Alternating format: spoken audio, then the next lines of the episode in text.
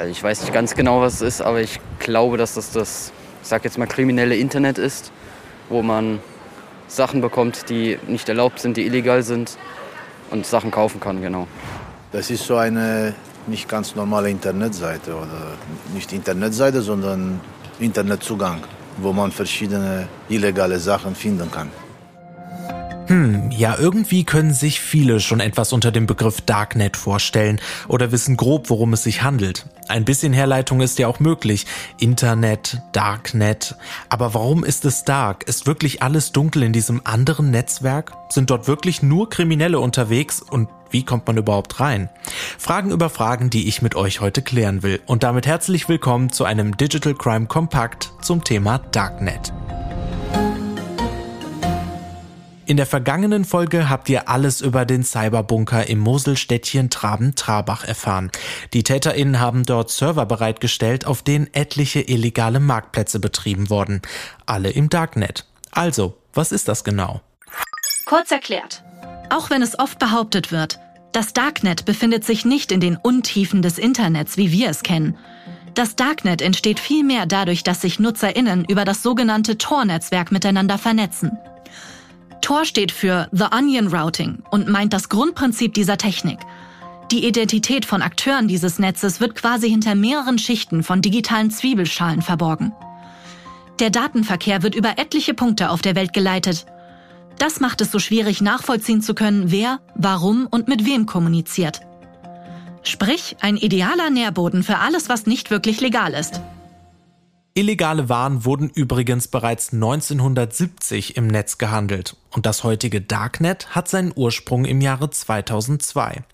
Durch die vielen digitalen Zwiebelschalen dort sind aber nicht nur die Nutzerinnen unsichtbar, auch die Webseiten sind nur schwer auffindbar. Für alle UserInnen in unserem geläufigen Internet gibt es ja Freunde und Helfer wie Google, Bing oder Yahoo. Im Darknet suchst du danach aber vergeblich. Dort brauchst du andere spezielle Suchmaschinen, um dich zur gewünschten Seite zu navigieren oder siehst Inhalte nur auf Einladung. Und wer weiß, wo er suchen soll, der kann wirklich per Mausklick Fake-Pässe, Waffen, Hacking-Angriffe oder Drogen bestellen, einfach in den Warenkorb und bezahlen. Und das häufig mit Kryptowährungen, denn so bleibt auch die Zahlung anonym. Ein bisschen haben wir jetzt schon über das Darknet erfahren, aber was sind das für Menschen, die sich dort herumtummeln? Die Kriminellen? Zum Beispiel Hacker, die irgendwelche Websites hacken wollen oder andere Sachen hacken wollen. Aber auch generell kriminelle Leute, die halt irgendwas Böses im Sinn haben. Naja, ganz so richtig ist das nicht. Klar, es gibt einige kriminelle Individuen, die sich in einem anonymen Netzwerk mit anonymen Zahlungsmethoden tummeln, aber auch andere Personengruppen machen sich das zunutze. Kurz erklärt. Die Anonymität des Darknets ist neben UserInnen, die sich einer Strafverfolgung durch illegale Taten entziehen wollen, auch für die Gruppe interessant, die im Darknet Schutz sucht. Dazu zählen beispielsweise Journalistinnen, politisch Unterdrückte oder WhistleblowerInnen. Teilweise müssen diese Menschen um ihr Leben fürchten und können in unserem geläufigen Internet viel zu leicht überwacht werden. Das Darknet bietet ihnen die Möglichkeit, verschlüsselt miteinander zu kommunizieren und sensible Daten zu teilen. Um zu verstehen, dass nicht nur Kriminelle im Darknet unterwegs sind, hilft ein Blick auf die meistbesuchte Seite. In unserem normalen Internet ist die beliebteste Seite Facebook und im Darknet auch. Facebook ist auch im Darknet erreichbar und das zeigt einmal mehr, dass es eben nicht nur für kriminelle Aktivitäten genutzt wird. Eine 2016 veröffentlichte Studie des britischen Thinktanks International Institute for Strategic Studies stufte mehr als ein Drittel der Angebote als legal ein. Besonders Menschen, die von Zensur betroffen sind, können über das Darknet so beispielsweise auf Facebook zugreifen. Sie können also mit dem Darknet auf ein Netz ohne Zensur und Überwachung mit all seinen Vor- und Nachteilen zugreifen. Wie so viele Dinge hat das Darknet also eine gute und aber auch eine schlechte Seite. Und gegen die schlechte Seite wird immer mehr getan. Kurz erklärt.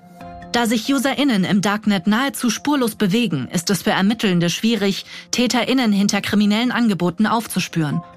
Oft sind langwierige Recherchen nötig, die nicht nur online stattfinden. Aus diesem Grund haben Ermittlungsbehörden Spezialeinheiten gegründet, die immer mehr in die digitalen Bereiche des Darknets eindringen.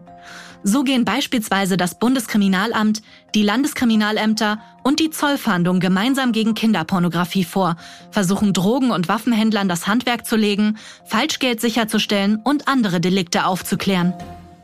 Wir hoffen, wir konnten euch mit diesem Digital Crime Kompakt ein bisschen Licht ins Darknet bringen und zeigen, dass es sich dabei nicht nur um einen Ort für Kriminelle handelt. Ja, wart ihr denn schon mal selbst im Darknet und habt Erfahrungen gemacht? Dann schreibt uns dazu gerne an podcast.telekom.de. Wenn euch die Folge gefallen hat, dann abonniert doch auch gleich Digital Crime, um keine der weiteren Folgen zu verpassen. Und in unserer nächsten Hauptfolge geht es übrigens um Betrug mit Kryptowährungen. Und mit mir geht es dann zwei Wochen später um den Mythos Blockchain. Seid gespannt.